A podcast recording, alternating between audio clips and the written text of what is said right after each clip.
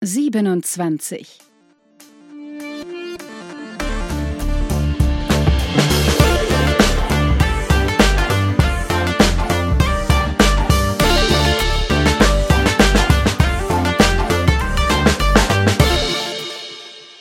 Legal Bits. Hallo Frank. Schön Hallo, dich Frank. zu hören. Guten Morgen, liebe Guten Hörergemeinschaft. Guten Morgen, guten Morgen. Ja, lange ist es her, dass wir hier gesessen haben und gleich ballern wir wieder rein mit einem, Ziemlich ein Mammutprojekt, ne? ja, worauf haben wir uns eingelassen? Worauf haben wir uns eingelassen? Wir haben uns heute eingestimmt auf Spam. eine, eine, ja, wie so eine Art Seminarfolge zum Thema E-Mail-Newsletter. Ja, E-Mail-Newsletter ähm, oder genauer gesagt, wie man die rechtssicher machen kann. Ja, Spam kann man auch sagen, aber nur wenn es doof gemacht ist. Ja, ja, dazu kurz nochmal ein kleines Statement. Ob ein Newsletter gut ist oder schlecht, hat nichts mit der Rechtssicherheit zu tun. Und wir brauchen auch nicht darüber reden, dass ganz viel von den sogenannten Newslettern oder äh, Spam nahezu funktionsfrei sind. Das meiste davon ist sinnlos. Es gibt allerdings immer wieder mal ein paar löbliche Ausnahmen, bei denen ich ganz froh bin, dass ich diese blöden Mails bekomme. Man muss sie dann halt leider geil machen. Wir sprechen darüber, wie man das so machen kann, dass man den Leuten, die man in den Verteiler nehmen möchte oder im Verteiler hat, tatsächlich auch Werbung über E-Mail schicken darf. Alter Hut? Schon gewesen? Weiß ja, also E-Mail-Marketing gibt's auf jeden Fall schon sehr lang. Also rechtlich betreue ich das jetzt seit, lass mal überlegen, zwölf Jahren, 13 Jahren. Also es ist wirklich schon lang her. Und manche Sachen, die wir heute besprechen, sind durch die Grundverordnung neu geworden. Aber viele Sachen sind tatsächlich ein ziemlich alter Hut, rechtlich gesehen.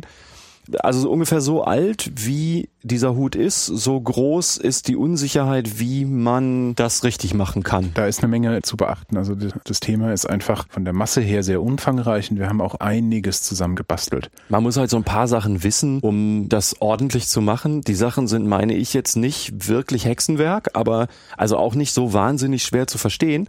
Aber wie das halt immer Das so ist halt ist. ne? einfach viel. Deshalb machen wir das heute auch eher in Form von einem Seminar. Und es ist auch meiner Meinung eher dazu geeignet, die Grundlagen mal anzukratzen. Du machst da, glaube ich, auch, wenn man will, Seminare, also Hausbesuche. Ja, der, Mhm. Ja. der Dr. Frank heilt ihren E-Mail-Newsletter, könnte man sagen. Ja. Ja, also das mache ich immer mal wieder. Durch die Grundverordnung ist das so ein bisschen in den Hintergrund getreten, Mhm. aber ich bin auch schon durch die Republik getingelt mit ein oder zwei Tage Seminarformaten. Mhm. Ähm, machen wir natürlich auch für Mandanten, wenn die wollen. Und dann kann man natürlich auch sehr schön darauf eingehen, ob das halt so ein Frontalbespielungsding sein soll oder ob wir da wirklich für das Unternehmen die Texte schreiben und besprechen und so. Denn oft sind da mehrere Abteilungen auch betroffen und die lernen dann voneinander auch gute Sachen. Gut, also ich glaube, wir können anfangen, oder? ja, los geht's.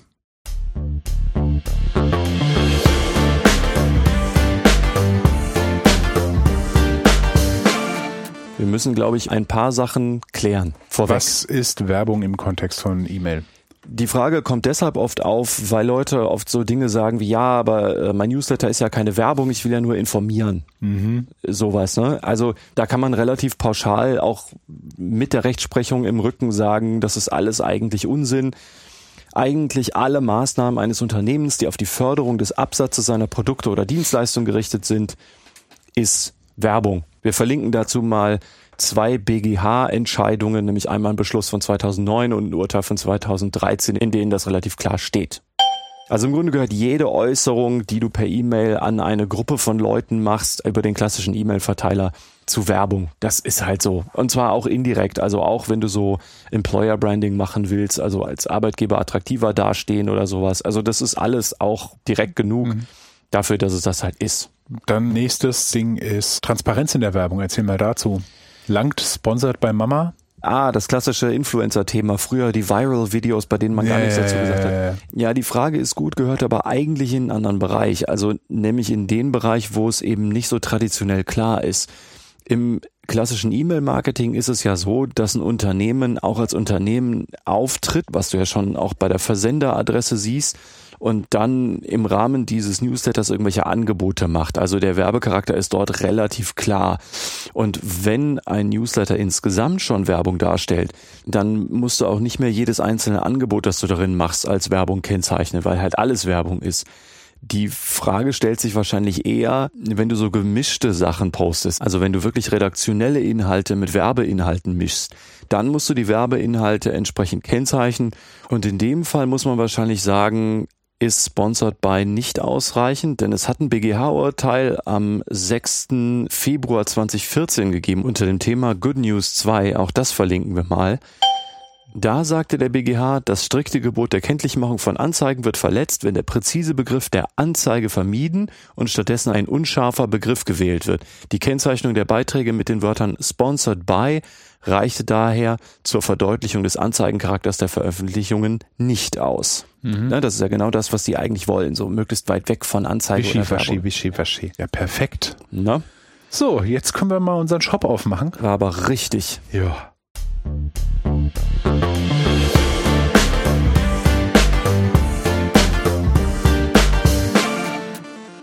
So, welche Risiken und Nebenwirkungen gibt es und wer ist der Apotheker? Anders gefragt, welche Rechtshürden und Risiken gibt es, wenn man irgendetwas nicht rechtssicher handhabt? Also wenn ich jetzt einfach so die E-Mails mal rausballer.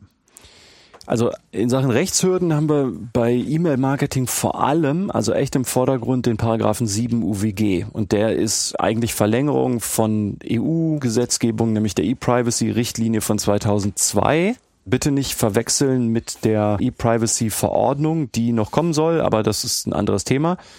Und dann müssen sich Unternehmen ganz traditionell halt auch an die eigentlich üblichen Datenschutzpflichten halten, die hier aber jetzt nicht Schwerpunkt sind, die auch nicht so im Vordergrund stehen bei diesem Thema, aber halt auch ganz normal zu beachten sind, nur weil du danach gefragt hast. Wie spielen diese Rechtsgebiete denn zusammen? Kann zum Beispiel sein, dass jemand eine Einwilligung nach Paragraph 7 UWG hat, aber datenschutzwidrig handelt. Und was ist UWG? Ach so, 7 UWG, also das UWG ist ein Gesetz, das das Marktverhalten der Marktteilnehmer regeln soll. Also im Grunde der Unternehmer untereinander. Mhm. Also nicht im Vergleich zu Datenschutzrecht die Betroffenen schützt, sondern den Markt. Also dass mhm. das alles fair zugeht und so weiter. So, jetzt, äh, du hast gefragt, kann es sein, dass jemand nach dem Wettbewerbsrecht... UWG geil ist, aber datenschutzrechtlich blöd. Das ist theoretisch möglich, ja. Also gut, man kann natürlich Datenschutzpflichten in verschiedenen Hinsichten verletzen, also das kann immer ein Problem werden. Aber was du ja im Grunde fragst, ist so, kann es sein, dass jemand eine Einwilligung nach 7 UWG hatte, also in den Versand von Werbung zum Beispiel, das aber datenschutzrechtlich dann trotzdem nicht machen darf? Mhm. Und also ja, das ist theoretisch möglich, denn es sind zwei Rechtsgebiete und die sind miteinander zwar irgendwie verknüpft, aber da ist kein Gleichrichter drin oder so. Also es muss nicht so sein, dass das immer dasselbe ist.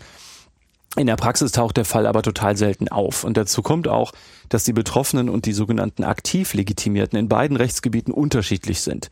Also das heißt, du hast unterschiedliche Akteure im Wettbewerbsrecht, ne, wo du ja die Wettbewerber hast und dann auch so verschiedene andere Leute. Und den Datenschutz, wo du ja vor allen Dingen Angst vor der Aufsichtsbehörde hast. Also mhm. und den Betroffenen natürlich auch, aber darüber sprechen wir auch noch. Aber wer Werbung per E-Mail ohne Einwilligung sendet, der begeht halt oft gleichzeitig eine unzumutbare Belästigung nach 7 UWG, also mhm. ne, wettbewerbsrechtlich, und darf das Datum, E-Mail-Adresse und gegebenenfalls Namen nicht verwenden, weil er keine Rechtmäßigkeitsgrundlage dafür hat. Du brauchst ja im Datenschutzrecht immer irgendeine Rechtmäßigkeitsgrundlage. Also du musst das datenschutzrechtlich sozusagen gesondert dürfen. Okay, Zwei Dinge. Kannst du kurz erklären, was das Wort aktiv legitimiert heißt? Das kennen viele, glaube ich, nicht. Bei mir hakt's da auch. Und darf das Datum E-Mail-Adresse und gegebenenfalls das Datum Name. Also Datum heißt den Datensatz. Richtig. Gut.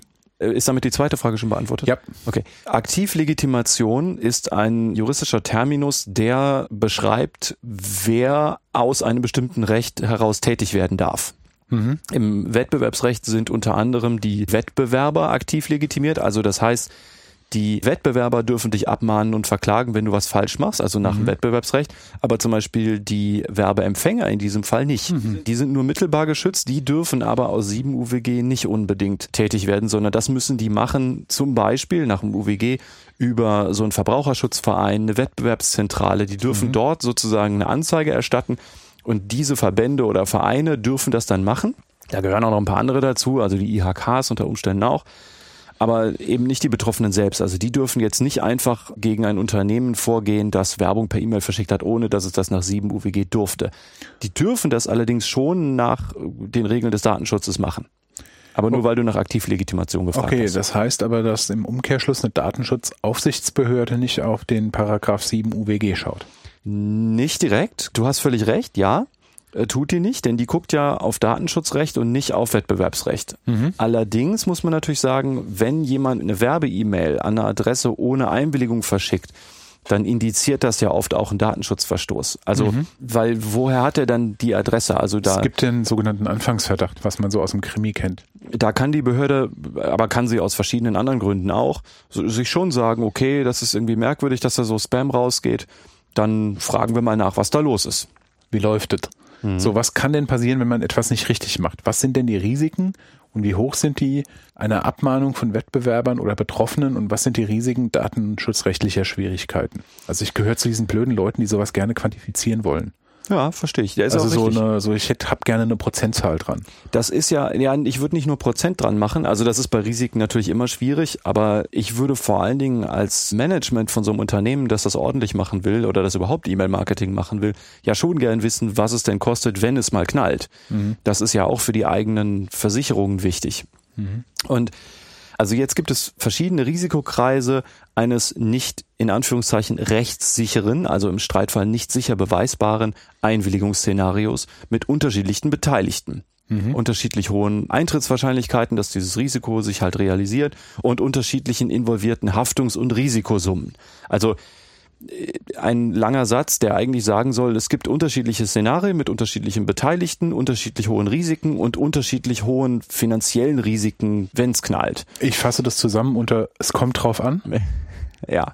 Okay, ähm, gut. Also grob im Überblick. Es gibt drei Risikoszenarien, die ich klassischerweise nenne. Nämlich erstens, Aha. also Fall eins Abmahnungen oder Klagen, also Abmahnungen sind ja oft die Vorstufe von der Klage, ne, muss auch an vielen Stellen so sein, von Betroffenen, also denjenigen, die so ein E-Mail-Newsletter kriegen. Das tun die nicht, also nicht direkt jedenfalls nach 7 UWG, können das aber aus anderen Gründen machen.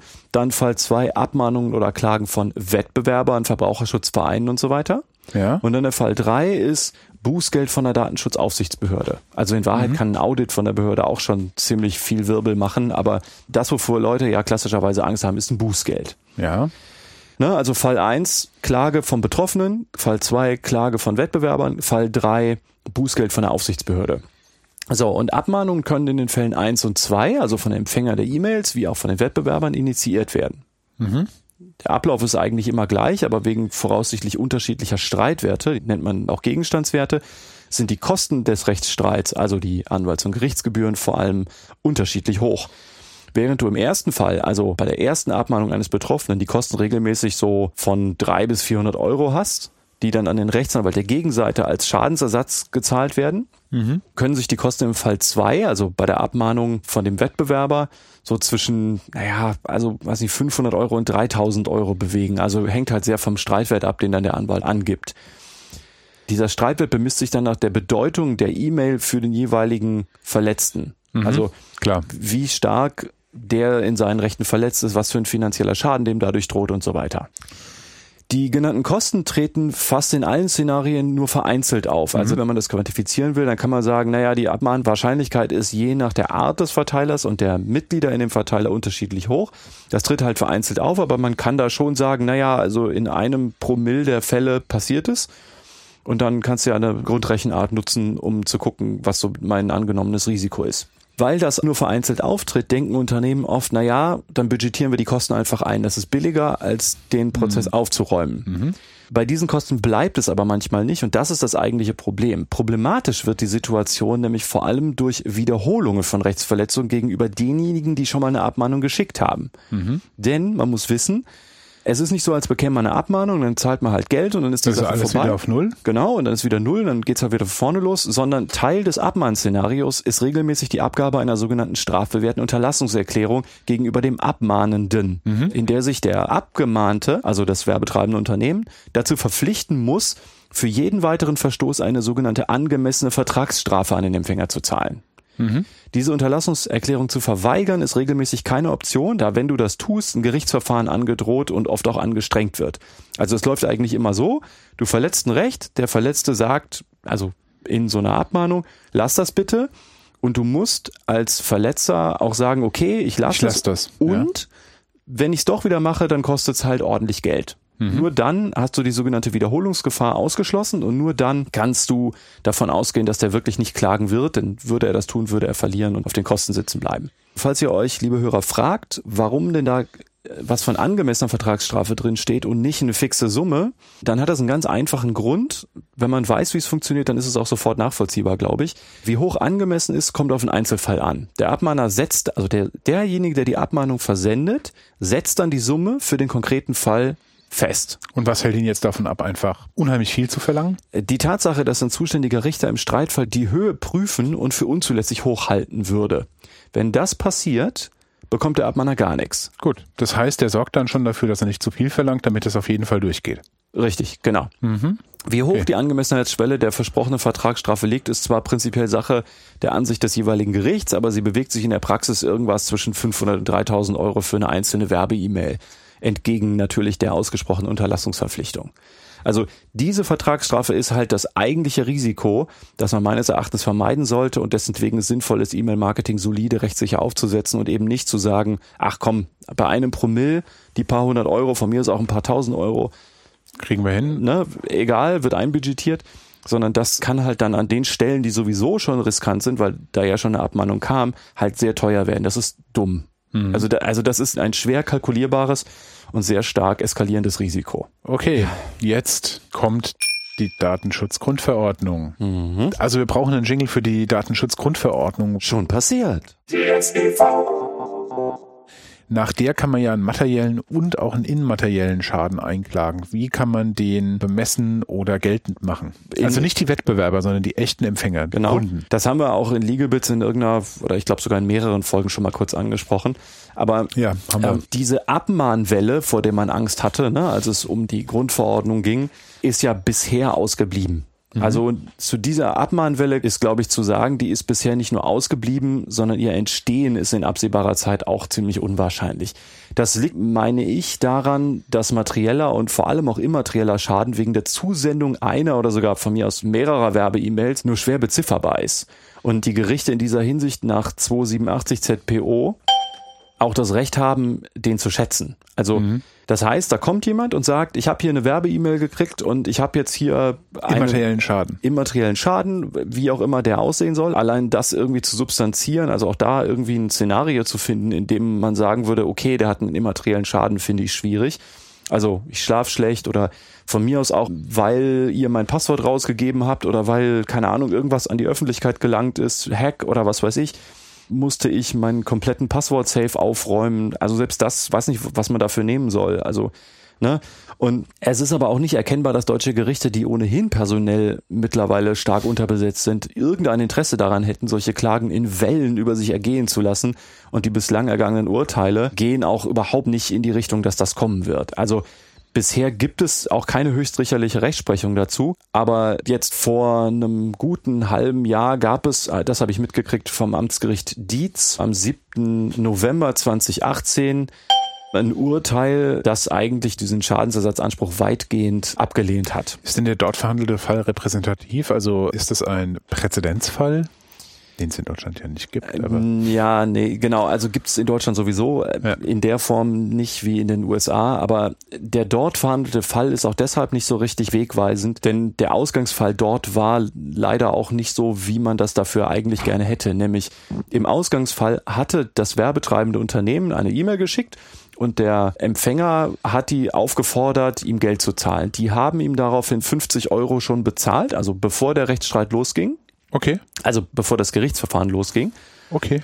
Und der wollte aber mehr haben. Weil der mehr haben wollte, ist genau das, was er eingeklagt hat. Und das Gericht hatte also nicht grundsätzlich darüber zu entscheiden, ob irgendein Schadensersatzanspruch zustünde, sondern ob er einen Anspruch von mehr als 50 Euro hätte. Ja. Das hat das Gericht abgelehnt. Also das heißt, man sieht schon, große Summen sind da, glaube ich, nicht mit zu verdienen. Also die sagen, nee, 100 Euro. M ja, die sagen auch 50 Euro und einen Cent. Mhm.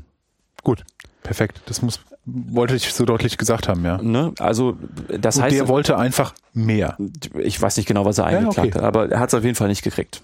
Okay. So, also heißt Abmahnwelle könnte irgendwann kommen. Reich werde ich damit nicht? Wahrscheinlich nicht, nein. Gut. Das ist aber kein Grundsatzurteil. Richtig. Gut. Das heißt, ich muss jetzt Mails verschicken. Richtig. Okay. Ähm, Risiko Bußgeld durch die Datenschutzaufsichtsbehörden, das stand ja im Raum. Also sobald da irgendwie, du schickst mir eine Mail und dann musst du 70 Millionen Euro bezahlen an Bußgeldern, mhm. ist eher begrenztes Risiko im Moment, oder? Naja, also Google hat schon was abgekriegt. ja, ja, Aber. Ähm, also tatsächlich hält sich das ziemlich in Grenzen, ja. Bisher in Deutschland vor allem, ja. Okay, warum ist das so? Ja, also liegt wir gucken ja aus der Warte E-Mail-Marketing und Verstoß dagegen, gibt das ein Bußgeld mhm. drauf, ne? Ja. Da liegt's an mehreren Gründen. Also erstmal ist ein Verstoß gegen 7 UWG ja nicht unbedingt datenschutzwidrig. Okay. Also vor allen Dingen nicht in einer Weise, die sofort ein Bußgeld auslösen würde. Ne, das sind einfach zwei Paar Schuhe, deswegen, also das ist nicht direkt verkettet. Dazu kommt aber auch noch, dass selbst wenn wir den Datenschutzverstoß hätten, je nach Bundesland die jeweils zuständige Aufsichtsbehörde an manchen Stellen noch überhaupt nicht in Erscheinung getreten ist. Gut, das kann sich aber ändern. Stimmt.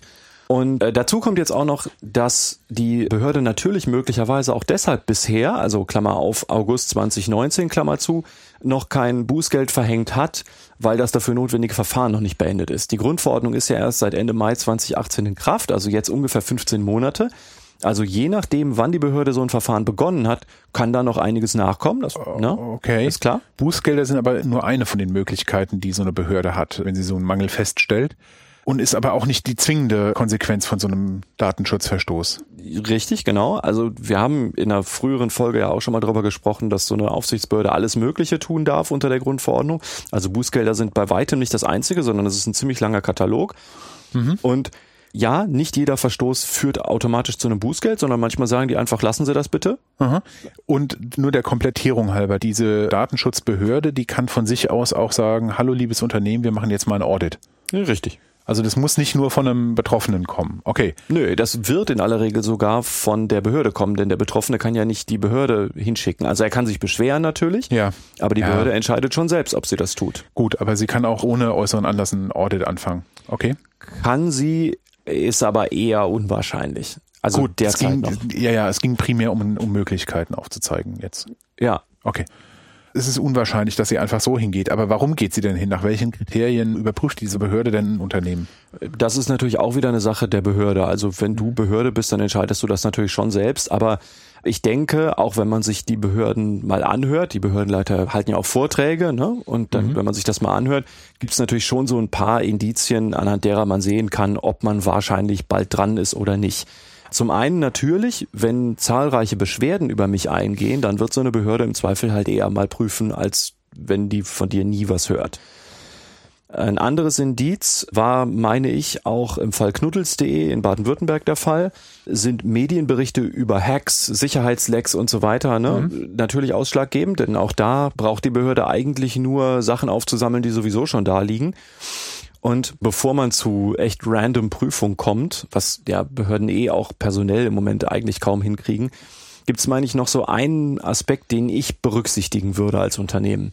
Nämlich, also das, was ich so die Verdienstqualität des Unternehmens, das ich prüfen möchte, nennen will. Also man bedenke, dass im Prinzip alle Aufsichtsbehörden vor allem in den letzten Jahren wegen deutlich zugenommener Aufgabenmenge auch mehr Ressourcen brauchen. Und dieses, also Personal, Personal, und Geld für alles Mögliche, ne?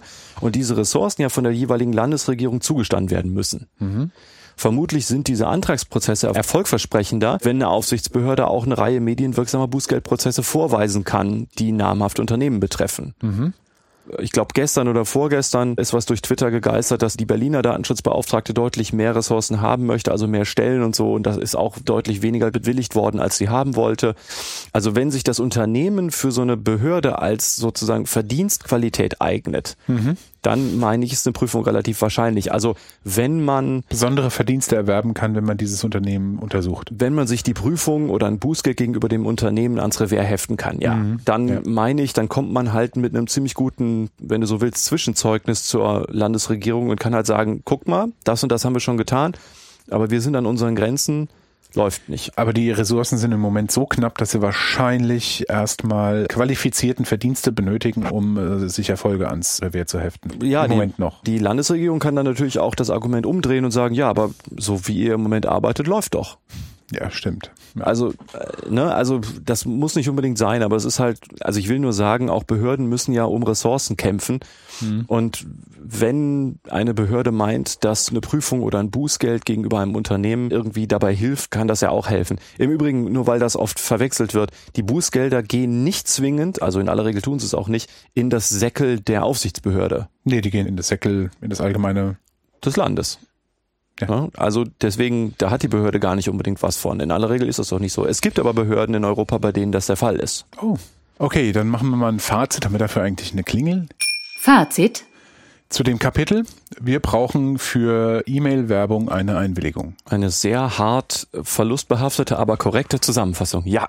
Es gibt übrigens eine Ausnahme, nämlich nach Paragraph 7 Absatz 3 UWG, der, wie ich gerade schon mal gesagt habe, auf dem Artikel 13 der E-Privacy-Richtlinie basiert. Ja. Also EU-Recht. Und nur ganz grob aus dem Artikel 13 dieser E-Privacy-Richtlinie, im Absatz 1 steht dann, die Verwendung von elektronischer Post für die Zwecke der Direktwerbung darf nur bei vorheriger Einwilligung der Teilnehmer gestattet werden. Also selbst wenn der 7 UWG nicht mehr in Kraft wäre, müsste man es am Ende dann trotzdem machen.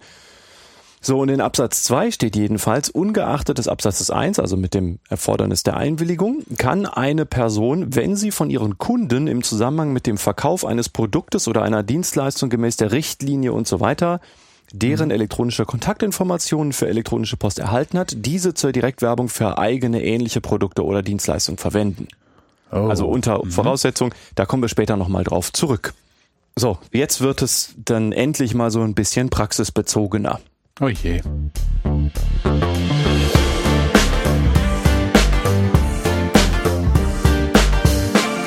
Okay, wir haben jetzt festgestellt, wir brauchen eine Einwilligung. Jetzt gucken wir, wie bekommen wir die Einwilligung.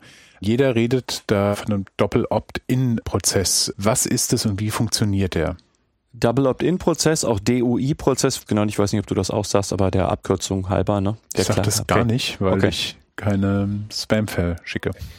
So, eigentlich ist Double Opt-in sogar als Begriff ein bisschen komisch, weil man eigentlich nur eine Einwilligung am Ende erteilt, aber also es heißt halt Double, weil es so aussieht, als müssten Leute, die sich anmelden wollen, das mehrfach machen. Also der Prozess läuft meistens so.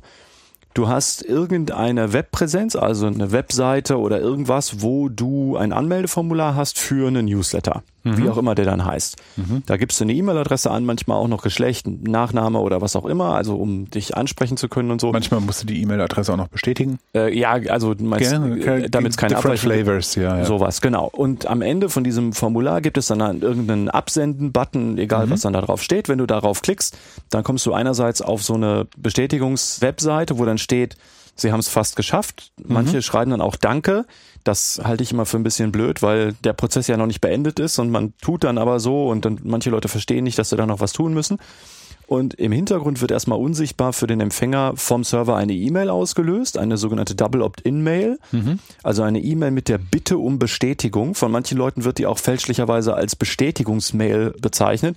Ist es ja eigentlich nicht, denn die bestätigt nicht, sondern die bittet um Bestätigung. Also die DO-E-Mail ist die Bitte, um Bestätigung, also eine E-Mail, die dann in deinem Postfach landet, wo dann steht, Hallo, wir haben eine Anfrage bekommen für diese Adresse. Sind Sie das gewesen? Sind Sie einverstanden, dass wir Ihnen Werbung schicken? Mhm. Ne? Und, und, und. Und wenn du einverstanden bist, dann klickst du auf den hoffentlich, das ist echte Grundvoraussetzung, auf den individualisierten, also auf deine Adresse individualisierten Bestätigungslink. Mhm. Wenn du das tust, wirst du im Hintergrund natürlich erstmal angemeldet zum Newsletter und dann wirst du auf eine Webseite geführt. Das wäre nicht nötig, aber passiert halt in aller Regel, damit man versteht, dass da was passiert ist, wo dann steht, ja, danke, Sie sind jetzt angemeldet. Für den Newsletter. Genau. Bla, bla, bla. Und ab da bekommst du dann E-Mails. Mhm. Ne, in welchem Tonus auch immer, also das ist dann eine Sache des Newsletters und die kriegst du, bis du dich abmeldest. Da gibt es dann auch in aller Regel, und das halte ich auch für eine sehr gute Idee, so individualisierte Abmeldelinks. Ne? Und wenn du da dann irgendwann mal draufklickst, dann wirst du abgemeldet. Mhm. Das heißt, rechtlich gesehen holt man sich eine Einwilligung, das hast du schon gesagt, und das nennt man dann trotzdem ein Double. Genau. Gut. Okay. Ja, der Hintergrund dieses Prozesses und der Grund, warum man das macht, ist, dass man ohne diesen Doppelprozess, also ohne diesen Klick auf den Link in der Bestätigungsmail, man nicht klar sagen kann, in aller Regel jedenfalls nicht, mhm. ob der Inhaber dieser Adresse auch der ist, der die Daten angegeben hat. Mhm. Genau. Denn du hast du brauchst eine Einwilligung des jeweiligen Empfängers und nicht von irgendwem, mhm. denn ich kann ja keine Einwilligung für dich abgeben. Das heißt, du musst irgendeine Verifikationsmöglichkeit haben, dass der Inhaber dieser Adresse auch Ja gesagt hat und nicht irgendwer sonst. Das ist, das ist okay. Jetzt, was muss denn ein Unternehmen mit so einem Doppel-Opt-in-Prozess machen, damit die rechtssicher ist, diese Einwilligung? Äh, zwei Dinge. Äh, zum einen muss der komplette Einwilligungsinhalt, also wir sprechen noch später darüber, was da drin stehen muss, aber dieser komplette Inhalt, der in der Double Opt-in-Mail versendet wird, mhm. der muss archiviert werden. Also eigentlich idealerweise die komplette DOI-Mail, die an jeden einzelnen Empfänger rausgeht. Ja kann man in aller Regel eigentlich sehr schön lösen über eine BCC-Kopie an irgendeine dedizierte Adresse. Ne, einfacher ja. geht's eigentlich nicht. Also der Server schickt dann einfach eine E-Mail an zwei Adressen, im Blindkopie halt auch an, keine Ahnung, datenschutz at deinunternehmen.com. Ja, ja, das kann man noch eleganter lösen, aber das ist jetzt ja äh, äh, klar, egal. Weiter. Also irgendwie so. Mhm. Äh, und dann brauchst du natürlich, um den eigentlichen Klick auf diesen individualisierten Bestätigungslink belegen zu können, das Protokoll des Servers, der diese Klicks registriert. Mhm. Das mhm. sind die beiden Aspekte. Das musst du beides haben. Dann kannst du für jeden einzelnen Empfänger nicht nur sagen, dass er eine Einwilligung abgegeben hat, sondern welche und wann. Mhm. Und das gut. ist sehr gut. Dann haben wir die Einwilligung eigentlich abgefrühstückt, oder? Äh, ja, einen Hinweis habe ich noch. Man braucht Double Opt-in. Also es ist irgendwie klar, aber ich sage es trotzdem mal dazu. Natürlich dann nicht, also dann ist Double Opt-in nicht nötig, wenn man die Identität des Nutzers sowieso schon lückenlos belegen kann.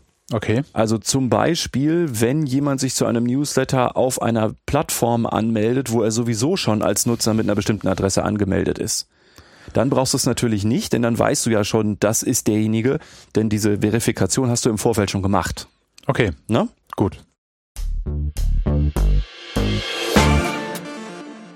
So, jetzt haben wir darüber geredet, wie wir die Einwilligung bekommen. Was ist denn eine Einwilligung überhaupt? Also, wenn ich sage, ja, darfst du, klar. Aber was genau muss denn in der Einwilligung drin sein? Beziehungsweise wann ist denn eine Einwilligung gut, richtig und brauchbar? Eine in Anführungszeichen gute Einwilligung, also eine, mhm. eine wirksame, also eine beweisbare oder belegbare Einwilligung muss, meine ich, zwei Voraussetzungen erfüllen. Erstens, sie muss überhaupt erstmal wirksam sein. Mhm. Also und vollständig und freiwillig und all sowas. Mhm. Und dann zweitens, sie muss zum beabsichtigten Zweck passen. Zu beidem gibt's gleich mehr. Gut. Wirksamkeit. Zur Wirksamkeit sagt der Artikel 7 der Grundverordnung was.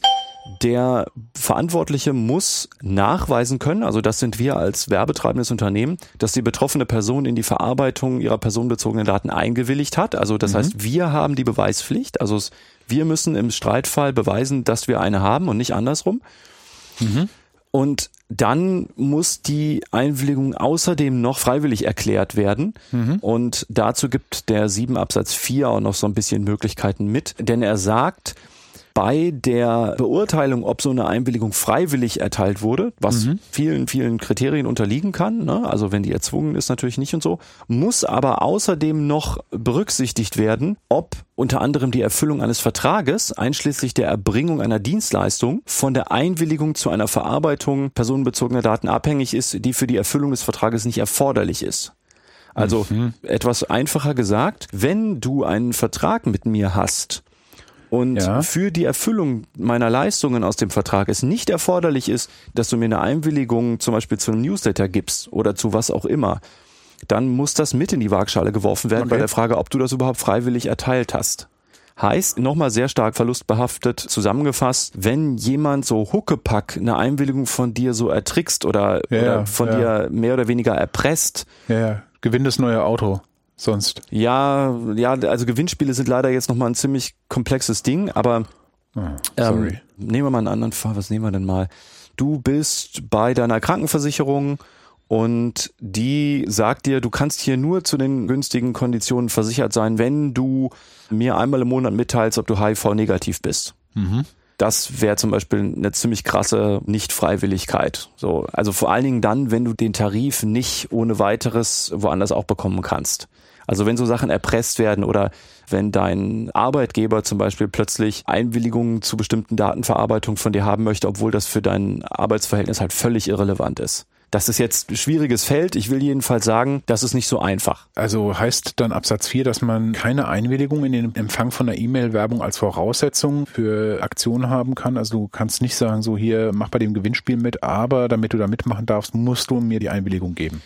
Ja, ganz so sehe ich das tatsächlich nicht, äh, denn Okay. das ist ein klassisches Geschäftsmodell und ich meine auch, das wollte der Gesetzgeber nicht verhindern. Okay. Aber darüber muss man auf jeden Fall nachdenken und das ist auch an vielen Stellen schwierig. Also das ist das, was man gerne mal in der Praxis als das sogenannte Kopplungsverbot bezeichnet, das es ja unter der Grundverordnung so gar nicht mehr gibt.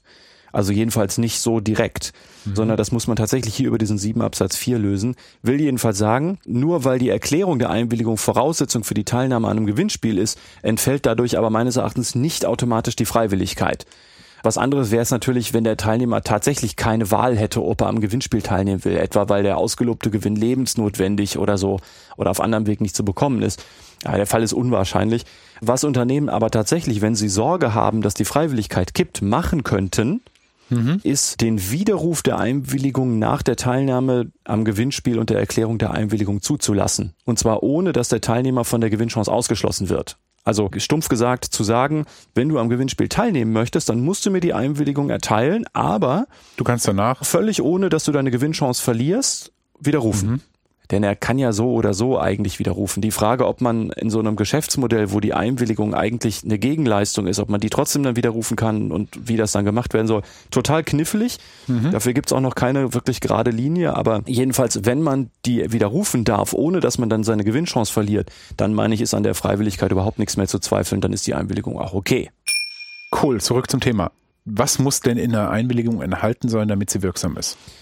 Okay, äh, klassisch haben wir folgende Fragen, die wir beantwortet haben müssen, damit wir eine wirksame Einwilligung haben. Nämlich erstens, wem wird die Einwilligung erteilt? Klar, soweit. Das ist an manchen Stellen klar, an manchen total unklar. Also Okay. es gibt so Co-Registrierung, Co-Sponsoring genannte Geschichten, wo Leute irgendwie eine Kaffeemaschine gewinnen können und da gibt es dann irgendwie 120 verschiedene matrixartig gestaltete Unternehmen, die dann unterschiedliche Einwilligungen kriegen sollen. Also so manche per Post, manche per SMS, Quatsch. Also das ist, meine ich, alles total unmöglich. Aber wenn du zum Beispiel auch einen Konzern hast, wie zum Beispiel Facebook, dann ist ja die Frage, wer soll denn da jetzt überhaupt konkret Werbung schicken dürfen? Hm, ja, mach mal, mach mal Siemens, weil ähm, Oder Siemens. ja, oder- darf, dürfen die Atomreaktoren Werbung schicken und heißt es dann, dass die Medizinprodukte auch Werbung schicken dürfen? Genau, also aus einem Unternehmensverbund, wo halt viele Unternehmen drin sind, ist die Frage, wer darf das denn dann? Also da ist es dann wieder gar nicht so einfach, aber das muss man halt konkretisieren. Es hält ja auch den Konzern nichts davon ab, Werbung für seine Tochtergesellschaften über die zentrale Marketingperson zu machen, die die Einwilligung hat. Das geht ja, aber muss man jedenfalls bedenken. Die zweite Frage, die wir beantwortet haben müssen, ist, worin wird denn überhaupt eingewilligt? In unserem Fall, naja, wahrscheinlich Versand von Werbung per E-Mail. Also der Weg muss schon auch klar sein. Ne? Versand von Werbung würde alleine nicht reichen. Wenn nicht klar wäre, dass wir von E-Mail sprechen, also wenn zum Beispiel SMS auch noch drin sein sollte oder so, dann muss das auftauchen. Das muss also klar sein. Und wenn man das zusätzlich machen möchte, halt auch noch Öffnungs- und Click-Tracking. Das wäre zum Beispiel noch so ein Thema. So, die dritte Frage ist, wofür werden denn die personenbezogenen Daten verarbeitet? Also welcher Zweck wird verfolgt? Gut, bei haben wir auch wieder zwei Sachen. Bei der Werbung ist es relativ klar, wofür Werbung ist. Ich glaube, das versteht man. Aber zum Beispiel bei der Frage, wofür Öffnungs- und Click-Tracking gemacht werden soll, braucht man wahrscheinlich schon eine Erklärung. Will man zum Beispiel Newsletter-Inhalte auf jeden Empfänger personalisieren? Das wollen viele und macht kaum jemand richtig. Oder will man einfach nur wissen, worauf hat jemand geklickt, weil man dem hinterher irgendwie eine besondere Kampagne zukommen lassen möchte oder was auch immer. Also das muss man zum Beispiel noch erklären. Und dann die vierte Sache ist, wie kann denn die Einwilligung widerrufen werden? Also, dass sie widerrufbar ist und sein muss, das steht in der Grundverordnung relativ klar drin. Also, wie soll das denn gehen? Und der Widerruf darf auch nicht komplizierter sein als die Einwilligung selber. Also, es muss irgendwie gehen. Das heißt, du kannst nicht sagen, ja, hier klick einfach, dann hast du die Einwilligung abgegeben, aber Widerruf geht nur per Einwurf einschreiben, Nee, ja. sondern ne, kann sie widerrufen werden und wie kann sie widerrufen werden? Und dieser Teil steht meistens relativ klar in so irgendwie im letzten Satz einer jeden Einwilligung. Da steht dann sowas drin wie, Sie können Ihre Einwilligung jederzeit auf einen Klick auf den Abmelden-Link widerrufen, den Sie in jeder Newsletter-Ausgabe finden. Sowas, ne? Was ist mit dem Zusatztext wie, damit stimmen Sie der Erfassung, Speicherung und Verarbeitung Ihrer Daten zu diesem Zwecke zu? Lese ich ganz oft. Ja, Ähm, ich auch, deshalb frage ich ja. Ja, ist, äh, ist Unsinn. Ah, Also man muss sich das mal auf der Zunge zergehen lassen. Also man hat einen Text, wo dann drin steht, ja, ich bin einverstanden, dass Sie mir Werbung per E-Mail schicken und dass sie mein Öffnungs- und Click-Tracking personenbezogen auswerten, um mhm. irgendwie mehr Informationen über mich oder mein Klickverhalten oder meine Präferenzen oder so zu sammeln oder irgendwie sowas. Haben wir das Aufzugsbeispiel hier in den Podcast jetzt schon eingeführt? Nee. Okay, ich gehe in einen Aufzug und äh, drücke auf den Knopf, ich möchte in den achten Stock fahren und dann sagt der Aufzug, außerdem müssen Sie zustimmen, dass wir Sie in den achten Stock transportieren. Ja, genau. Ist das so? Das ist ziemlich genau das, ja. Also man braucht dann, wenn man so eine Einwilligung erstmal hat, wie gerade besprochen, wo dann doch steht, Sie können Ihre Einwilligung jederzeit widerrufen, indem Sie, wie eben gesagt, wenn da noch da hinten steht, damit stimmen Sie der Erfassung, Speicherung und Verarbeitung Ihrer personenbezogenen Daten zu diesen Zwecken zu, dann ist das schlicht doppelt gemoppelt und auch noch ein weniger. Und im Übrigen, es stimmt auch eigentlich nicht. Denn Verarbeitung ist der Oberbegriff nach der Grundverordnung für alle Umgangsformen mit personenbezogenen Daten, genau. wenn du so willst. Also die Erfassung, streng genommen müsste das heißen Erhebung, ist ein äh, eine Verarbeitungsschritt. Verarbeitung. Die Speicherung, ist Verarbeitungsschritt. Auch, ne? Und mhm. Das ist also total überflüssig, doppelt gemoppelt und bringt überhaupt nichts und macht den Text eigentlich nur unnötig lang, was die Marketingabteilungen ja in aller Regel selber sogar verhindern wollen. Ganz komisches Missverhältnis. Marketiers wollen kurz und knackig machen dann aber ganz oft aus Angst, dass es irgendwie nicht juristisch genug klingt, dann noch so Quatsch hinten dran. Ah, das kommt zum Punkt 2 deiner Liste, finde ich. Direkt rein, die Einwilligung muss zum beabsichtigten Zweck passen.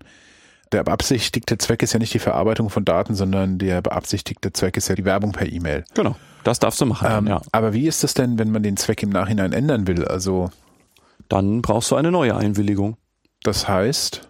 Also wenn du zum Beispiel sagen darf ich dann darf ich dann einem E-Mail schicken und sagen so, ich möchte neue Dinge machen, kriege ich eine Einwilligung oder? Äh, ja, das darfst du. Also wenn okay. du einen E-Mail-Verteiler hast und der ist also solide und du hast Einwilligungen und alles und du willst, warum auch immer man das wollte, zum Beispiel sagen, äh, in naja, Zukunft es gibt, mein E-Mail-Verteiler ist aus den 90ern, ja, Einwilligung ist tatsächlich sogar schön und fein, aber dieser ganze moderne Quatsch, Klick-Tracking, Öffnungs, Öffnungs das will ich machen. Das will ich jetzt machen dann darfst du das fragen. Denn du hast ja eine Einwilligung, dass du E-Mails an okay. diese Adressen schicken darfst. Wenn du das im Nachhinein andicken möchtest, durch so Öffnungs- und Click-Tracking, dann darfst du danach fragen. Dir muss natürlich klar sein, es wird Leute geben, die Ja sagen und es wird Leute geben, die Nein sagen.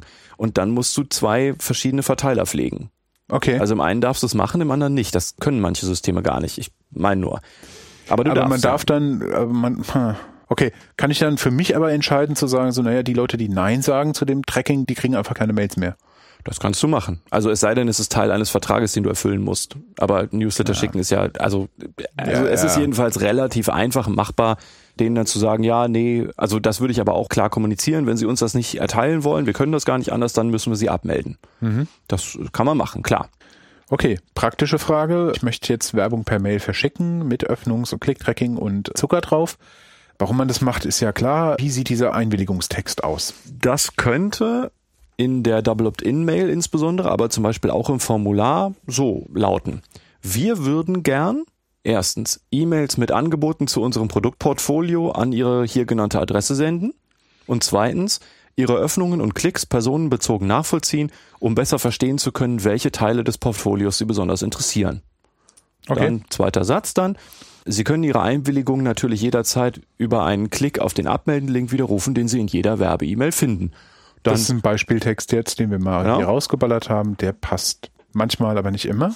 Genau, dann würdest du den abschließen mit einverstanden oder so, also so mhm. einem Call to Action und dann beim Klick ist das dann die Zustimmung drauf, genau. Okay. Und dann musst du natürlich noch die E-Mail-Adresse und gegebenenfalls weitere Daten irgendwie in Formularfeldern angeben können, klar, sonst geht's ja nicht. Auf dem Button kann alles Mögliche stehen, ne? Ja, einverstanden oder super, los geht's oder irgendwas. Ich empfehle eigentlich immer, das so zu machen, dass es zur CI des Unternehmens passt. Also dass das im Duktus ist, den mhm. das Unternehmen eh fährt, das ist ja klar. Mhm. Gut. Jetzt ein Ding, was irgendwie immer aufzieht, sind sogenannte Checkboxen, die vorangehakt sind. Wie ist es denn damit? Ich melde mich in irgendeinen komischen Online-Shop an. Ja, da gibt's ganz oft diese Checkbox, bla bla bla. Wenn Sie sich jetzt anmelden, erklären Sie sich einverstanden, dass wir Ihnen per E-Mail ein Newsletter zuschicken. Und mhm. diese Checkbox ist, ist oft angeklickt. Mhm. Heißt das Randale Bambule oder äh, ja, dürfen die das? Nee, das dürfen die nicht. Also okay. man muss zu den Checkboxen, also weil du es ansprichst, muss man vielleicht eine Sache ganz kurz sagen. Checkboxen sind in einem reinen Newsletter-Anmeldeverfahren Unsinn. Mhm. Weil einfach Quatsch. Also so wie diese Zusatzbemerkung zum Thema Verarbeitung, Speicherung, bla von Daten unnötig ist, weil das eigentlich im Text schon drin ist, ist auch diese Frage mit der Checkbox bei einer reinen Newsletter-Anmeldung Unsinn. Mhm. Denn du hast eine Dialogstrecke, eine Webseite oder so, irgendein Formular, wo halt steht, Sie können sich zum Newsletter anmelden, hier Daten eintragen, dann unten auf den Button klicken, dann geht's los.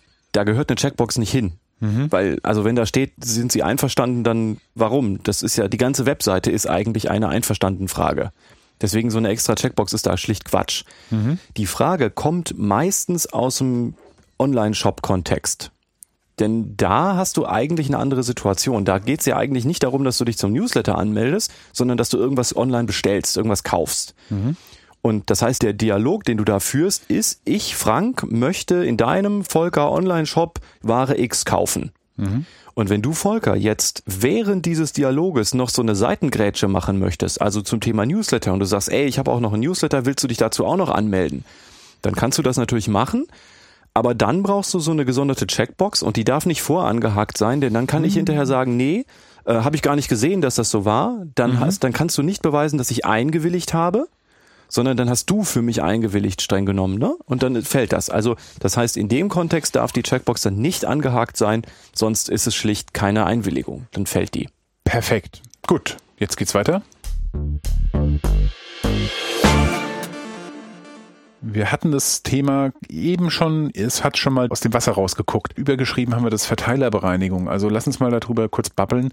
Was kann man denn tun, man, das Unternehmen, um das E-Mail-Marketing rechtssicher zu machen? Das heißt also, meistens heißt das, man muss irgendwie Verteiler, die nicht ordentlich eingewilligt sind, nicht ordentlich rechtssicher eingewilligt mhm. sind, muss man auf einen rechtssicheren Stand heben. Ja. Jetzt vorab, bevor wir da reinsteigen, für wie viele Leute ist das von Interesse? Wie viele Unternehmen haben deiner Meinung nach ein rechtssicheres E-Mail-Marketing? Und im Umkehrschluss, wie viele Unternehmen haben denn einen Bedarf, das auf rechtssicher zu heben? Ähm, wie viele, äh, so mal, so mal so aus dem Bauch raus, wie viele haben denn so ein, in Prozent ein rechtssicheres Marketing? Ich würde sagen, die Quote ist einstellig. Mic Drop. Mic nee, Drop. Also okay, das ist krass. Ja, ja, Ich, ich bin also als ich das so wahrgenommen habe, habe ich schon auch ein bisschen dran gezweifelt, ob die Wahrnehmung richtig ist. Vor allen Dingen deshalb, weil E-Mail-Marketing ja nun wirklich nichts Neues ist. Das wird mhm. ja seit vielen Jahren gemacht und eigentlich ist an vielen Stellen auch die Rechtsprechung dazu ziemlich festgetreten. Also da ist ja jetzt nicht so viel Neues, wo man sagen würde, okay, das ist alles noch im Fluss, sondern manche, also viele Sachen sind einfach total gefestigt. Mhm. Wenn man das dann immer noch nicht richtig macht, dann kann es auf verschiedene Dinge hinweisen.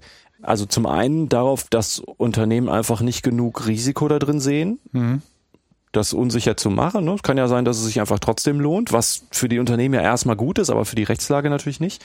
Vielleicht macht auch einfach kaum jemand was, kann ja sein. Jetzt darf man aber auch nicht vergessen, dass natürlich wir als Anwälte nur dazugeholt werden, wenn jemand Bedarf sieht. Okay. Also es kommt ja kaum jemand zu einem Anwalt und sagt, ich möchte gern mal die Bestätigung haben, dass das bei mir alles Töfte ist. Sondern wenn die der Meinung sind, das ist schon alles ordentlich, dann haben die ja eigentlich den Abwägungsprozess schon hinter sich. Okay. Wenn ich also dazugeholt werde, dann bedeutet das eigentlich immer, dass es eine Baustelle gibt. Also heißt, das ist ne, die brauchen natürlich Hilfe beim Verbessern. Vielleicht deshalb ist die Quote bei mir so niedrig. So, okay. Ähm, zwei Sachen vielleicht noch vorweg. Es gibt da ja eigentlich immer zwei Baustellen wenn Unternehmen das verbessern wollen. Nämlich einmal die Frage, wie setzen wir diesen vor allen Dingen Anmeldeprozess rechtssicher auf mhm. und dann das tatsächliche Bereinigen. Gut. Jetzt gehen wir mal davon aus, hypothetisch, der Anmeldeprozess ist gebaut, es ist bekannt, wie man den rechtssicher macht und schick und alles ist jetzt in Tüten. Jetzt müssen wir dahin gehen, dass das, was von an existierenden Daten, in dem Fall Einwilligungen da ist, rechtssicher und schick wird. Wie machen wir das? Mhm. Vielleicht doch noch mal eine kurze Vorbemerkung. Wenn man das tut, dann muss man sich bewusst sein, dass das, was dann an neuen Einwilligungen reinläuft, auch anders behandelt wird als die alten. Denn mhm. wenn du einmal ins Badewasser gepullert hast und ja. jetzt dafür sorgen willst, dass frisches Badewasser reinkommt, dann musst du das ja irgendwie trennen. Dann lässt du ja nicht einfach nur neues Wasser reinlaufen, weißt aber hinterher nicht mehr, ob das jetzt ja, das alte eine oder zweite Badewanne. Genau. Also wir wissen jetzt, wir können nicht einfach in den alten Datenstand reinkippen, sondern wir müssen es irgendwie neu machen. Sollte man die vorhandenen Daten dann nicht einfach hingehen und einfach löschen? Also rechtlich sauber muss man eigentlich sagen, wenn du einen Verteiler von Adressen hast, die du eigentlich gar nicht haben darfst und denen du keine Werbung schicken darfst, dann ja. ist der eigentlich zu löschen. Das ist so. Okay. Das ist keine Antwort, die eine Marketingabteilung oder die überhaupt ein Unternehmen hören will. Äh, jetzt, also da, wo kein Kläger ist, ja, du, du weißt, ne? So, wie man so einen Verteiler aus der sozusagen Rechtsunsicherheit raushebt in die Zulässigkeit, das ist eine wirklich knifflige Frage und erfordert viel Fingerspitzengefühl. Denn mhm. wir bewegen uns ja eigentlich immer, das ist auch für mich immer so ein bisschen skurril, wenn ich danach gefragt werde, in so einem halb, also eigentlich in einem rechtswidrigen Bereich, aber wir wollen ja dahin, wir wollen ja was tun. Mhm. Jetzt ist also die Frage, angenommen, du hast einen Verteiler und darfst dem eigentlich gar keine Werbe-E-Mails schicken. Darfst du dem denn dann eine E-Mail schicken, um zu fragen, ob du den Werbe-E-Mails schicken darfst? Ja, das ist eine ganz gute, das, das ist eigentlich die Frage, auf die ich hinaus will. Ich würde instinktiv sagen, nö. Darauf gibt es nach meinem Dafürhalten nicht mal wirklich eine klare Meinung. Ich sehe das mhm. so. Eine Double Opt-in-Mail ist ja eigentlich klassisch genau so eine E-Mail. Mhm. Also du hast ja keine Einwilligung und du schickst ja eine Double Opt-in-Mail mit der Bitte um Bestätigung, dass du Werbe-E-Mails schicken darfst. Mhm. Also es ist doch nicht ganz so flach, wie zu sagen, ja, du darfst halt keine E-Mail schicken, um zu fragen, ob du E-Mails schicken darfst. Die Frage ist, darfst du eine Double Opt-in-Mail schicken, um zu fragen, ob du Werbe-E-Mails schicken darfst? Und die Antwort ist. Ah, ja, eigentlich ja. Weil jetzt mal angenommen, du hast ein Webformular und ich baller da von Person X die E-Mail-Adresse rein. Das heißt, du schickst dann Person X eine Doppel-Opt-in-Mail und fragst, darf ich dir Werbung schicken? Ja. Da, also dafür, dass ich als Person A dir die Adresse von Person X unterjubel, kann man dir irgendwie eigentlich nichts Böses machen. Eigentlich nein. Aber. Ja. Aber, also tatsächlich für den Fall kenne ich kein einziges Urteil, keine einzige Gerichtsentscheidung. Mhm. Also ich weiß auch nicht, wie die Gerichte das dann sehen würden. Also ich würde da so dran gehen. Eine Double Opt-in-Mail, die du als Teil eines Prozesses, den jemand anders lostritt, mhm. benutzt, ist okay. Also das haben ja Gerichte schon gesagt. Ja. Die Frage ist, was ist denn, wenn du den Double Opt-in-Prozess selbst lostrittst. Also eben nicht sagst, wer will, kann hier seine Daten eingeben und damit halt die Leute nicht für andere Daten eingeben, mache ich mal diesen Double Opt-in-Prozess, sondern ich selber schieße mal so eine Kampagne Double Opt-in-Kram raus. Ist das rechtswidrig? Ich meine, das würden Gerichte kippen. Also das dürftest du nicht machen. Das ist grenzwertig. Also ich habe, wie gesagt, noch kein Urteil dazu gesehen. Aber es gäbe jedenfalls eine, ich finde, überschaubare, aber es gäbe eine Chance, dass man damit durchkommen könnte. Insbesondere dann, wenn nach dieser ersten E-Mail Schluss ist. Mhm. Denn dazu haben Gerichte auch schon was gesagt. Dieses Double Opt-in-Ding, also diese Mail, die wird deshalb auch von manchen Gerichten für zulässig gehalten, weil durch reine Untätigkeit der Empfänger weiteren E-Mails entgehen kann. Mhm. Das hast du natürlich dann auch nicht mehr bei so Double Opt-in-Verfahren, wo dann so Erinnerungen geschickt werden. Ne, jetzt mach halt mal. Ja. Das ist auch, das ist auch echt grenzwertig. Dazu rate ich auch nicht. Mhm. Aber das könnte man machen. Also heißt, ja, also in einem gewissen Rahmen meine ich, müsste das gehen. Aber wir bewegen uns ja mit dieser Aufräumkampagne sowieso in einem ziemlich wackeligen Bereich. Also tun wir mal so, als wollten wir das halt auf jeden Fall machen. Mhm. Und der Klassiker, den ich eigentlich Unternehmen sage, ist, ich würde auf gar keinen Fall eine Kampagne mit mehr als drei E-Mails machen. Mhm. Also spätestens nach drei E-Mails meine ich, muss Schluss sein. Wie gesagt, das ist alles eigentlich rechtswidrig, aber wenn man es denn nun unbedingt machen will, dann würde ich mich auf jeden Fall auf maximal drei E-Mails beschränken. Und ich würde einen besonderen Anlass dafür kreieren oder erfinden oder kommunizieren oder alles davon, warum ich jetzt nach einer Einwilligung frage. Wenn du nämlich eigentlich sagst, Übrigens, lieber Verteiler, wir hatten ja bisher gar keine Einwilligung, wir schicken jetzt einfach weiter E-Mails und jetzt wollen wir aber wirklich, dann würde ich als Unternehmen sehr darauf aufpassen, wer in meinem Verteiler ist. Wenn ich da Anwälte oder Lehrer oder Weltretter oder Hilflose drin habe, würde ich das nicht machen. So kann man wirklich um Ärger bitten. Mhm. Ich würde also irgendeinen vernünftigen Anlass kreieren, der es irgendwie sexy für den Verteiler macht, zu sagen, ja, möchte ich. Das kann auch in Verbindung mit irgendeiner Gegenleistung sein, sollte es vielleicht sogar. Mhm. Also zu sagen, alle, die das machen, bekommen irgendwie das und das oder nehmen an irgendwas teil oder wir verlosen unter allen, die mitmachen, das und das.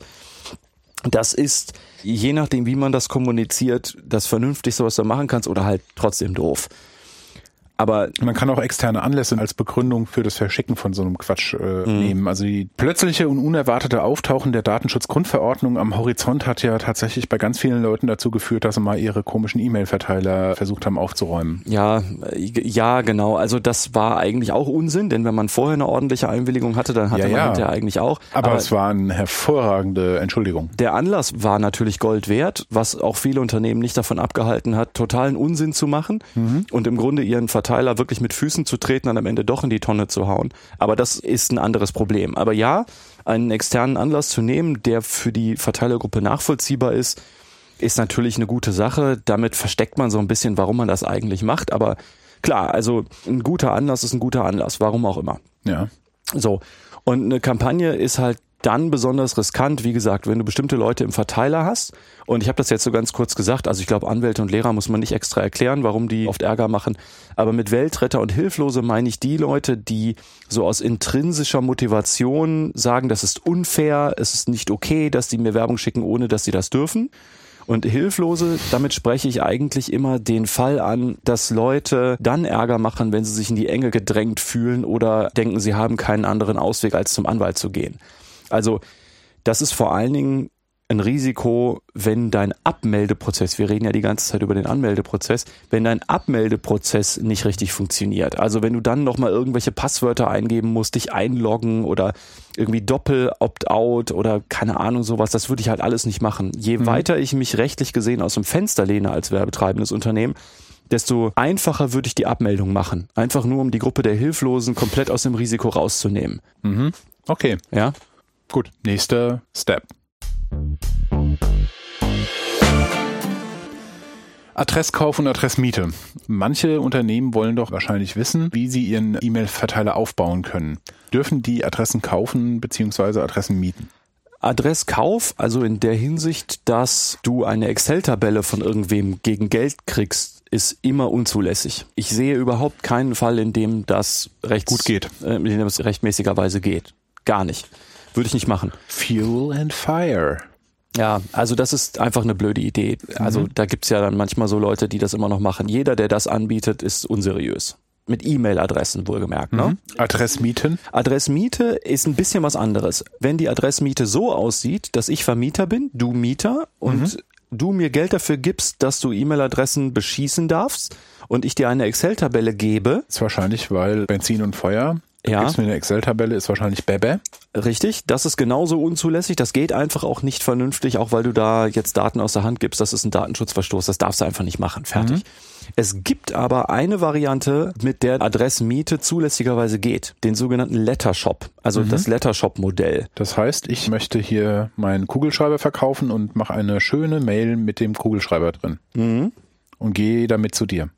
Genau. Was passiert jetzt? ich bin Adressvermieter, ich habe Verteiler und wir machen einen Vertrag darüber und du sagst, ich möchte gern so und so viele Kugelschreiber-Interessenten anschreiben. Mhm. Was hast du so im Verteiler? Und ich habe verschiedene Zielgruppen und biete dir einen bestimmten Verteiler an und sage, das sind die Leute, die ich an deiner Stelle anschreiben würde. Gib mal her, was du da so hast. Ich tüte das sozusagen virtuell ein und verschicke dann E-Mails in meinem Namen, also mhm. mit meinem Impressum drin, mit deinem Content. Also ich sage, ich bin Adressvermieter und ich habe an euch, lieben Verteiler, jetzt ein neues Angebot von hier der Volker Industries und hier gibt's lustige Kugelschreiber, kauft doch mal.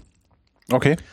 Und dann schieße ich die raus. Du kriegst aber die Adressen nie zu sehen. Du weißt auch nicht, an wen konkret, ne? Mhm. Und du zahlst mir Geld dafür, dass ich das tue. Das geht. Das ist zulässig.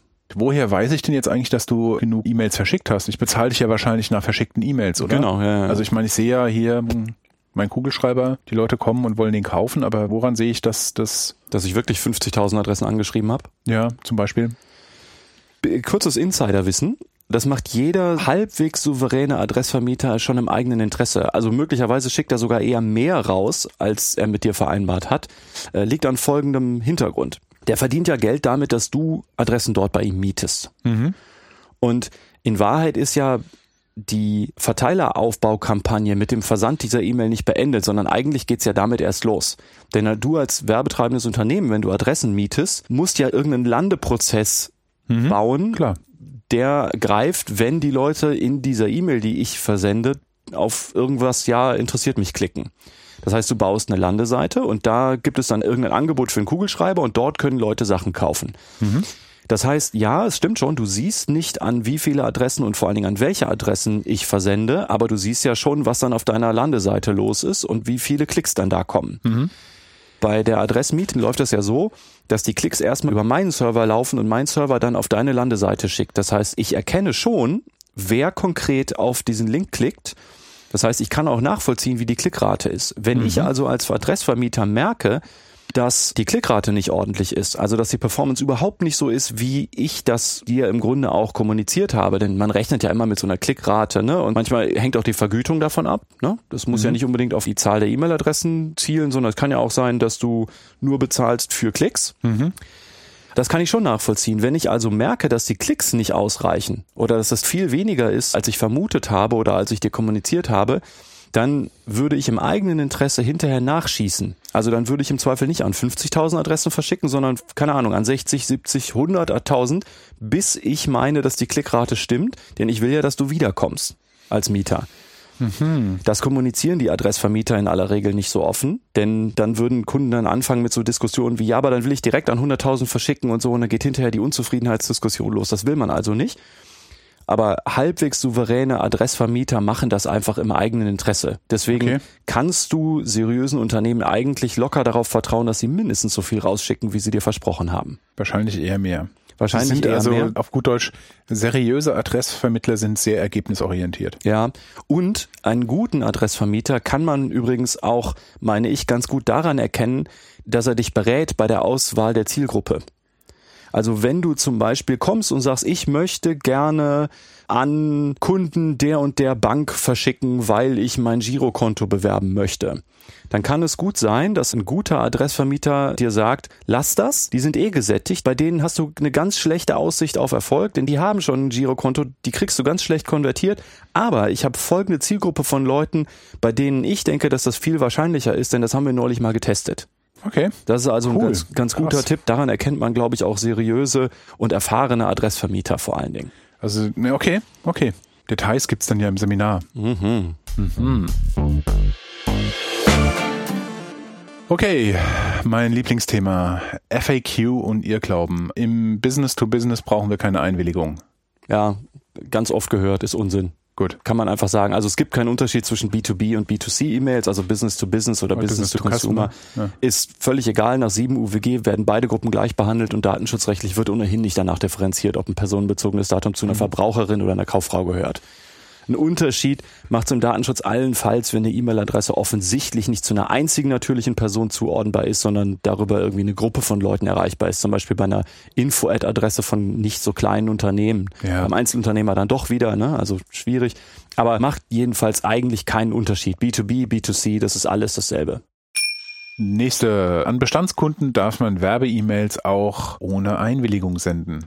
Hatten wir am Anfang gesagt. Mhm. Unter den Voraussetzungen des 7 Absatz 3 UWG dürfen Unternehmen ihren Bestandskunden Werbung per E-Mail schicken. Also nicht Interessenten, sondern wenn die schon mal was gekauft haben, mhm. Klammer auf, mit der Frage, wie lange das dann noch gültig sein soll bei einmal Kauf und so, ne? Aber mhm. Klammer zu. Und zwar auch ohne, dass sie in den jeweiligen Versand eingewilligt haben. Aber die Voraussetzungen sind, du musst die Adresse dann mit dem Verkauf einer Ware oder Dienstleistung bekommen haben, also mhm. beim Kauf, nicht irgendwie davor oder danach, sondern dabei, dann darfst du diese Adresse nur für Direktwerbung für eigene ähnliche Waren oder Dienstleistungen verwenden. Mhm. Dann darf natürlich nicht widersprochen worden sein, klar, sobald mhm. er Stopp sagt, muss Stopp sein. Und der Kunde muss dann bei der Erhebung der Adresse, also schon dann im Online-Shop zum Beispiel, und bei jeder weiteren Verwendung der Adresse darauf hingewiesen werden, dass er der Verwendung jederzeit widersprechen kann. Mhm. Und diese Vorschriften, die du genannt hast, die müssen alle zusammen vorliegen. Also das ist nicht eine von dieser äh, Vorschrift äh, langt. Nein, alle vier. Alle vier. Und ich rate eigentlich immer davon ab, das zu machen aus mehreren Gründen. Nämlich erstens, die Hinweispflicht auf die Widerspruchsmöglichkeit in der Nummer vier, die ich gerade besprochen habe, ist oft nicht im Standard-E-Mail-Marketing-Prozess vorgesehen. Mhm. Und das einzurichten wäre einerseits aufwendig, andererseits wäre das so eine zweigeteilte Geschichte. Also man hätte dann wieder so zwei Töpfe von Adressen und von Prozessen. Das wollen Unternehmen oft verhindern. Vor allen Dingen, wenn sie im E-Mail-Marketing nicht so erfahren sind. Und zweitens, diese Bestandskundenausnahme in 7 Absatz 3 UWG deckt zwar den Versand von Werbe-E-Mails ab, aber wahrscheinlich nicht das personenbezogene Öffnungs- und Click-Tracking. Mhm. Also wenn das gemacht werden soll, braucht man dafür, ja, also möglicherweise trotzdem eine Einwilligung. Wieso möglicherweise? Ist es nicht sicher, dass man die braucht? Ja, es ist nicht so richtig sicher. Okay. Ähm, es ist theoretisch, meine ich, auch möglich, dass es über die Interessenabwägung, jetzt sind wir wieder im Datenschutz, okay. die Interessenabwägung nach Artikel 6 Absatz 1 Satz 1 Buchstabe F läuft. Darüber haben wir in den Legal Bills auch schon an verschiedenen ja. Stellen diskutiert. Also wenn die Interessenabwägung dazu führen würde, dass ich das dürfte, also dass die Interessen des Betroffenen nicht überwiegen, dann dürfte ich das auch machen. Das ist eine Möglichkeit, aber ich würde mich als Unternehmen darauf eher nicht versteifen, vor allen Dingen, weil der Rest auch vom Prozess irgendwie so ein bisschen klumpig wäre. Und dann, ich habe es auch gerade schon mal angedeutet, gibt es noch als Grund gegen diese Bestandskundenausnahme, es gibt keine wirklich klare Rechtsprechung dazu, wie lang so ein Kunde nach dieser Vorschrift ein Kunde ist. Mhm. Also ich habe einmal bei Online-Shop eine Packung Druckerpapier gekauft, bin ich dann ein Jahr danach später noch Kunde?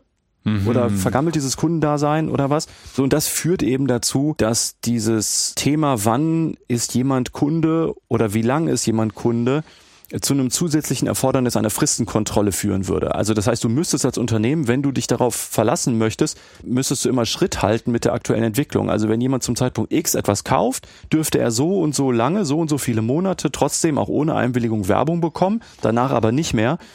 Und das, also das will man einfach nicht. Ja. Fun Piece of Info obendrauf. Ich habe jetzt vor kurzem gelesen, der Landesdatenschutzbeauftragte von Nordrhein-Westfalen, jetzt sind wir wieder im Datenschutz, hat eine total unbegründete Meinung, also im Sinne von er hat keinen Grund angegeben, veröffentlicht, nach der auch erteilte Einwilligungen nur zwei Jahre Bestand haben sollen und dann automatisch verfallen. What? Ja. Okay. Halte ich für eine ziemlich gewagte Aussage und ich vielleicht auch in einem anderen Kontext gemeint und so, aber also jedenfalls dieses Fristenkontrollthema, das ist hier mit dieser Bestandskundenausnahme echt keine gute Idee. Okay, ich glaube, oh. jetzt haben wir, meine ich, den Prozess einmal komplett durchgesprochen und alles beleuchtet, was, glaube ich, im Standard-E-Mail-Marketing-Prozess eine Rolle spielt.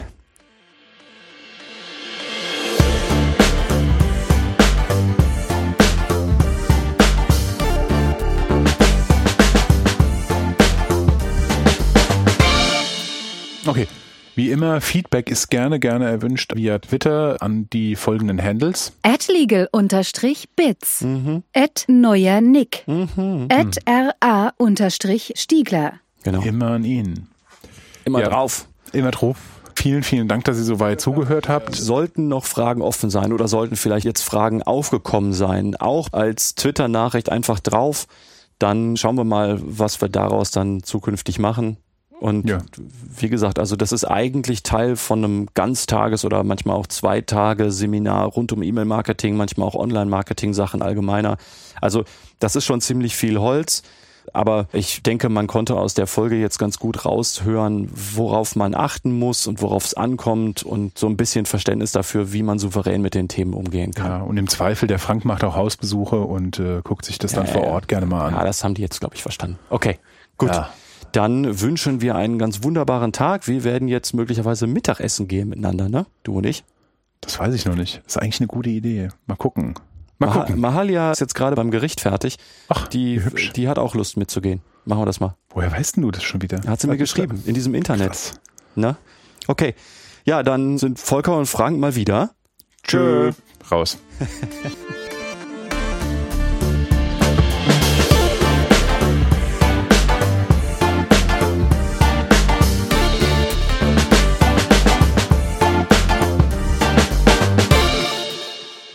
Legal Bits